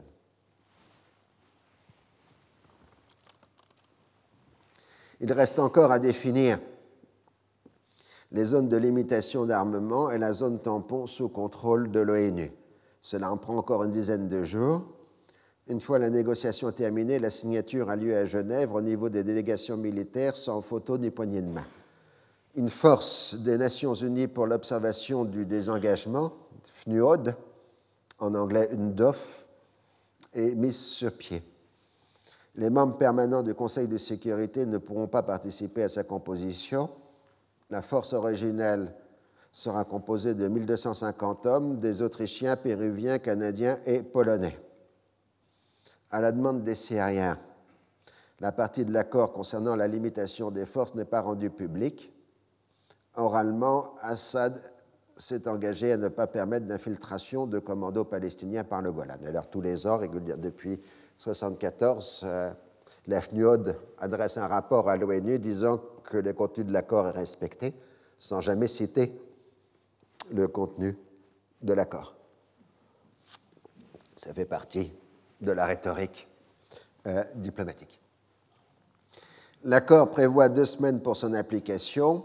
Il en faudra en fait un peu plus, mais l'échange de prisonniers a lieu à la fin de la première semaine. Et on y ajoute les Libanais enlevés par les Istriens le 13 avril 1973, c'est une vieille affaire. Deux aviateurs israéliens faits prisonniers au Liban sont ensuite libérés, sans qu'officiellement il y ait un lien entre les deux affaires. De son côté, le gouvernement israélien porte des accusations de mauvais traitement, enfin chacun s'accuse de mauvais traitement, de torture euh, des prisonniers. La ville de Kenaïtra est rasée par les Israéliens avant son évacuation. La presse israélienne parle euh, syrienne parle de méthode nazie. Ultérieurement, le gouvernement syrien décidera de laisser la ville dans cet état comme témoignage de l'action israélienne et Israël s'indignera du refus syrien de repeupler la ville et voyant la volonté de laisser possible une reprise des hostilités. Les Nations Unies enverront une commission d'enquête qui conclura une destruction intentionnelle postérieure à la guerre d'octobre. Et l'Assemblée générale de l'ONU votera le 29 novembre 1974 une résolution définissant la destruction de la ville comme une violation de la quatrième convention de Genève, c'est-à-dire donc comme un crime de guerre. La seconde navette de Kissinger a pris 34 jours. C'est le prix à payer pour les petits pas en refusant d'aborder les éléments fondamentaux du conflit, Kissinger a certes montré que des progrès étaient possibles, mais au prix d'une longue et épuisante négociation sur des détails extrêmement techniques. Les deux accords de désengagement n'ont été possibles que parce que les parties ne pouvaient demeurer dans une situation d'imbrication des forces. L'Égypte et la Syrie ont rétabli leurs relations diplomatiques avec les États-Unis, mais n'ont entamé aucune négociation directe avec Israël. Le 3 juin 1974, Rabin succède à Golda Meir, qui met fin à sa carrière politique en démissionnant de son mandat de député. C'est le premier natif, Sabra, du sol à devenir Premier ministre israélien. Le nouveau gouvernement, tout en témoignant d'un rajeunissement certain, reproduit les vieux clivages du socialisme israélien. Rabin a été membre du Palmar et son ancien chef Alon devient vice-premier ministre et ministre des Affaires étrangères. Pérez, tête de file des anciens ben depuis l'éclipse de Dayan, devient ministre de la Défense. Abba Eban, à son grand désarroi, n'est plus que simple député. Il paye le prix de ses différends avec Rabin lorsque ce dernier était ambassadeur à Washington. Le nouveau trio dirigeant, Rabin, Alon et Pérez, est d'accord sur l'essentiel. La paix est secondaire par rapport à la conservation des territoires et la colonisation doit être encouragée. Comme durant le mandat britannique, l'implantation fait naître de nouveaux droits sur lesquels il n'est pas question de revenir. Ainsi, dans les dernières semaines du gouvernement de Golda Meir, la ville de Yamid dans le Sinaï a été créée. La nouvelle coalition ne dispose que de 61 voix sur 120 à la Knesset. Pour attirer les 10 voix supplémentaires du Parti national religieux, Rabin s'est engagé à procéder à de nouvelles élections avant de conclure un accord de paix comprenant une rétrocession de territoire en Cisjordanie. En septembre 1974, le Parti national religieux rejoindra la coalition. La faiblesse du nouveau gouvernement devant le mouvement de colonisation d'inspiration religieuse est immédiatement révélée. Le groupe dit du Bloc de la foi, Gouche et Mounim, fonde la colonie illégale d'Elon Moret à proximité de Naplouse le 3 juin 1974. Pérez tolère l'entreprise. Les militaires israéliens demandent des instructions directes à Rabin. Ce dernier consulte son vieux compagnon d'armes, Ariel Sharon, qui propose le compromis habituel d'installer les colons dans une base militaire voisine qui deviendrait insensiblement une implantation. Les intéressés refusent. Il faut toute l'énergie de Sharon pour les expulser, mais personne n'est poursuivi pour avoir violé les instructions gouvernementales. Clairement, à tous les niveaux, les responsables ont exprimé leur sympathie. Durant l'été, ils encouragent la construction de nouveaux quartiers juifs dans la partie arabe de Jérusalem. Il en est de même dans la vallée du Jourdain et dans le Sinaï. Nixon a été invité par Sadat à se rendre en Égypte. En plein désarroi en raison de l'affaire du Watergate, il tente désespérément d'apparaître contrôler la situation mondiale et juge que son rôle a été complètement passé sous silence par Kissinger, de des relations particulièrement tendues entre les deux hommes. Il est vrai que la presse particulièrement hostile au président épargne totalement le secrétaire d'État, voire le couvre d'éloges.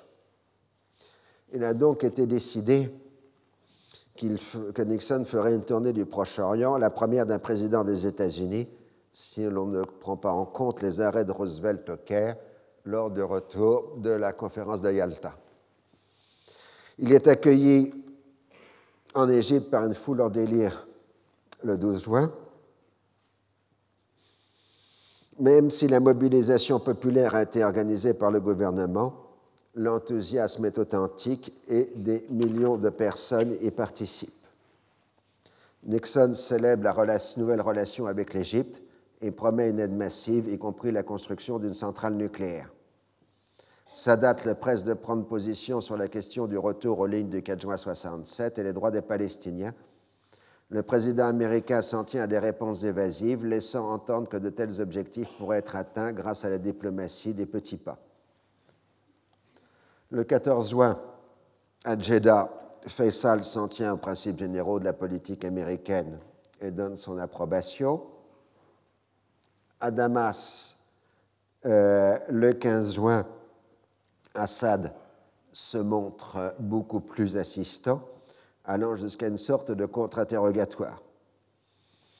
Nixon, toujours mal à l'aise dans les situations de confrontation de personnes, semble céder sur ce point du retour des Israël aux lignes du 4 juin. On rétablit officiellement les relations diplomatiques. Le 16 juin, l'accueil en Israël est moins chaleureux. Rabin demande de nouvelles livraisons d'armes et Nixon le presse à faire de nouvelles négociations avec les Arabes. Le Premier ministre israélien lui répond que la paix ne peut se borner à de simples retraits territoriaux, mais doit comprendre une certaine réciprocité Israël ne tolérera pas d'attaques terroristes. Il faut maintenir la puissance israélienne. La tournée se termine par la Jordanie, où Nixon n'a rien à dire de substantiel au roi Hussein. Certes, Kissinger et lui pensent qu'il faudrait arriver à un accord de désengagement israélo-jordanien, sinon l'OLP sera reconnu officiellement comme porte-parole des Palestiniens. Mais euh, il n'y a rien à faire devant l'hostilité israélienne sur ce point. Une nouvelle fois, le 7 mars, le roi Hussein a rencontré secrètement Golda Meir dans la Rava et il a rappelé sa position fondamentale. Il n'y aura pas de compromis territoriaux, c'est-à-dire des annexions, parce que le territoire appartient aux Palestiniens. On peut discuter d'un retrait graduel, mais à condition d'un engagement préalable au retour aux lignes du 4 juin 67. C'est comme d'habitude un dialogue de sourds, l'habilité du roi de maintenir des relations cordiales dans cette atmosphère. Les intentions américaines ne sont que des vœux pieux. Rabin refuse toute négociation aussi bien avec les Palestiniens qu'avec les Jordaniens. La suite de la négociation doit donc avoir lieu soit avec les Égyptiens, soit avec les Syriens. Sadat a fait comprendre que la priorité doit lui être accordée. Il va donc jouer de la carte palestinienne alors que la crise intérieure américaine s'aggrave.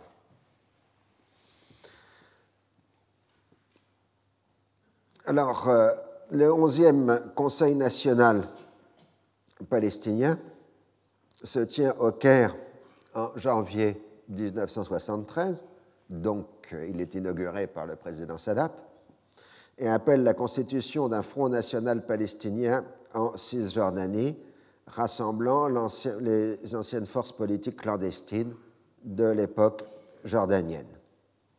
Non, pardon, j'ai fait une erreur technique.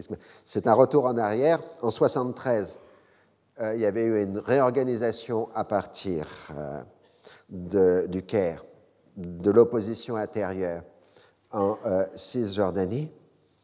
Et le rôle moteur qu'avaient pris en Cisjordanie les contestataires n'était pas l'OLP, mais le Parti communiste palestinien, ex, évidemment, Parti communiste jordanien. Et après la guerre de 73, l'opinion publique dans les territoires s'était évidemment radicalisée. D'autant plus que c'est Abu Jihad Khalid al-Wazir qui a pris à partir de Beyrouth euh, la gestion du dossier des territoires occupés. Donc la stratégie de Sadat va d'accorder son soutien à Arafat. Au-delà de la manœuvre politicienne, le président égyptien ne veut pas se retrouver dans la situation d'octobre, enfin de septembre noir. Euh, il se donne ainsi pour la négociation à venir avec Israël une couverture euh, palestinienne.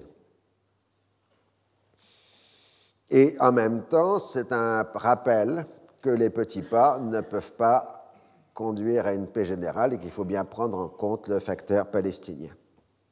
C'est donc le 12e, pardon, le 12e congrès national palestinien qui se tient au Caire en juin 1974 qui approuve un programme en dix points approuvant la ligne centriste d'Arafat et l'accord négocié entre le Fatah, la SAECA et le FDLP.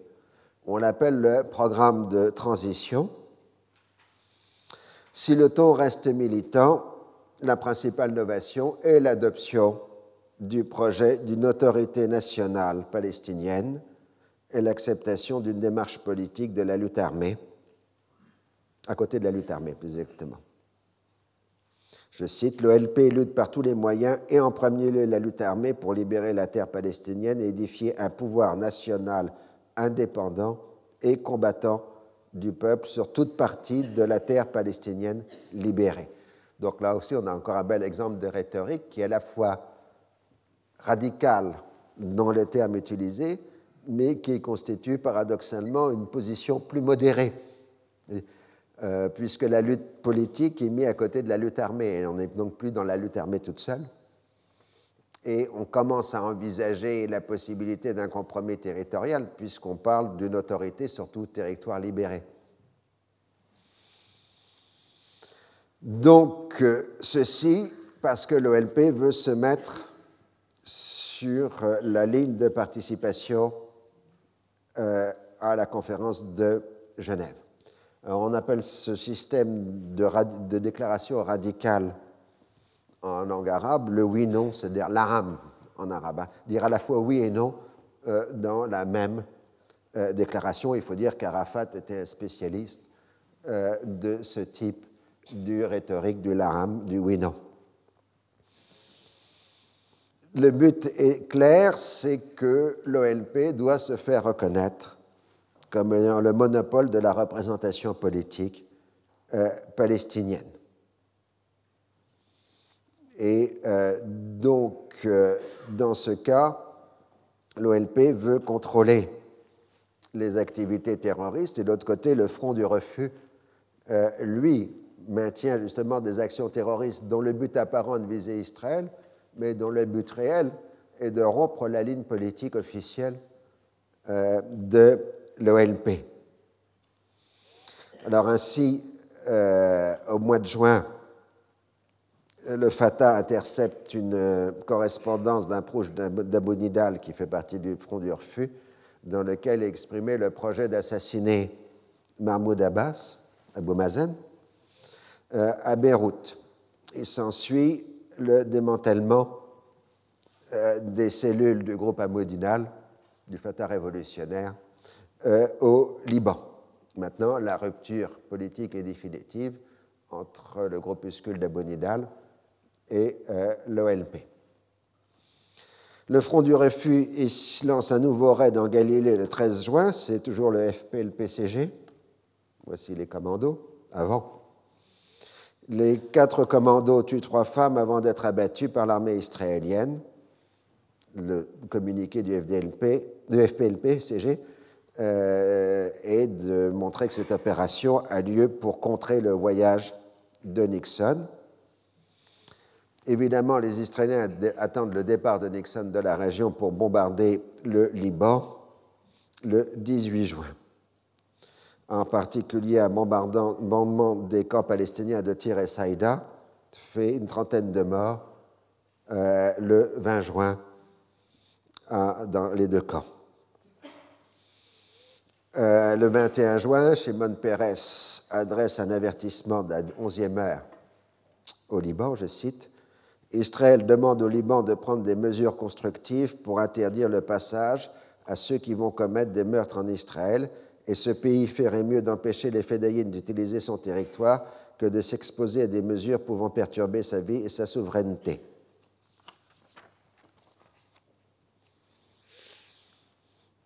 Le 23 juin, Pérez annonce la suspension des raids israélien, mais le 25 juin, le Fatah lance une opération dans la ville israélienne de Nahariya, prenant une famille euh, en otage. Euh, les trois membres du commando tuent euh, trois des otages, une femme et deux enfants, et un soldat avant d'être tué par l'armée israélienne. Le communiqué officiel palestinien parle d'une riposte aux attaques sauvages effectuées récemment par l'avion israélien contre les camps de notre propre peuple. Du coup, les ports de Tir, Saïda, Sarafand sont bombardés par la marine israélienne le 8 juillet, sans qu'il y ait de victimes civiles. Donc, on voit bien euh, cette montée de la violence qui est liée directement aux négociations, mais sur le double plan des négociations arabo-américaine ou arabo-israélienne par le biais des Américains et en même temps par rapport aux relations interarabes.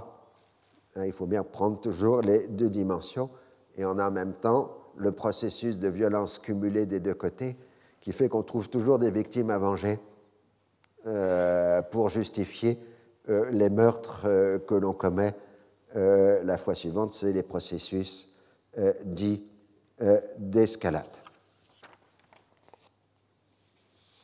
Alors, je terminerai aujourd'hui par un portrait politique de Rabin euh, au moment où il devient euh, Premier ministre. Euh, il, considère, ce sera pendant longtemps son credo, que le problème palestinien est un problème secondaire, qu'il faut négocier la question palestinienne avec la Jordanie, parce qu'on ne négocie qu'avec des États, Je cite, Il existe un problème des Arabes qui habitaient ou habitent encore dans ce qui était la Palestine, mais ceci est une question secondaire qui sera résolue dans la mesure où les pays arabes se résigneront à admettre l'existence d'Israël et acceptent de faire la paix avec lui en tant qu'État juif indépendant. Mais dans son fort intérieur, Rabin est persuadé qu'il est impossible d'annexer la totalité des territoires occupés en raison de l'importance numérique de la population arabe. Il envisage donc la rétrocession des zones peuplées de la Cisjordanie et la Jordanie, qui en quelque sorte les administrerait pour le compte d'Israël. C'est la théorie dite de l'accord fonctionnel. Israël conservant le reste de la Cisjordanie et Jérusalem. Rabin partage les vues d'Alon, mais pense qu'Israël n'est pas en position de force suffisante pour engager pour l'instant une telle négociation et que la priorité est ailleurs. Il pense avant tout en termes de forces armées, d'armement et d'États qui les soutiennent. La situation des rapports de force est sa préoccupation permanente. Durant son premier gouvernement, Rabin va s'attacher à reconstruire l'armée israélienne en lui donnant une plus grande puissance de feu. En même temps, il a tiré les conséquences du conflit de 1973. Contrairement aux généraux des années 60, prompts à concevoir des offensives destinées à détruire l'armée ennemie, Rabin prend en compte les mérites de la défensive. Après tout, c'est comme ça que l'armée syrienne a été brisée durant son assaut du Golan. C'est pour cela qu'il insiste qu'Israël conserve les conquêtes qui lui assurent les meilleures positions défensives. Le temps viendra un jour, dit-il, où les Arabes seront forcés de céder aux conditions dictées par Israël. Il faut tenir jusque-là. Il est l'incarnation de la conception sécuritaire de l'état-major israélien qui croit ne pas avoir de conception politique puisque toutes les considérations avancées sont d'ordre technique. S'il rejette les actions préventives, car il ne croit pas à la possibilité des services de renseignement de fournir des informations convenables sur les intentions de l'ennemi, les surprises de mai 67 et d'octobre 73 sont là pour le démontrer, il ne se rend pas compte du piège que constituent ces conceptions sécuritaires. La dissuasion israélienne constitue une menace permanente pour les États arabes et les pousse donc à une course aux armements. Les revendications territoriales au-delà des lignes du 4 juin 1967 consolident les contentieux et rendent la paix impossible. La définition des impératifs stratégiques en Cisjordanie et Gaza aboutit à la constitution de cantons réserves arabes impossibles à gérer à long terme. Rabin refuse d'admettre ce dernier point parce que pour lui, les Palestiniens n'existent pas et surtout ne doivent pas exister. Je vous remercie.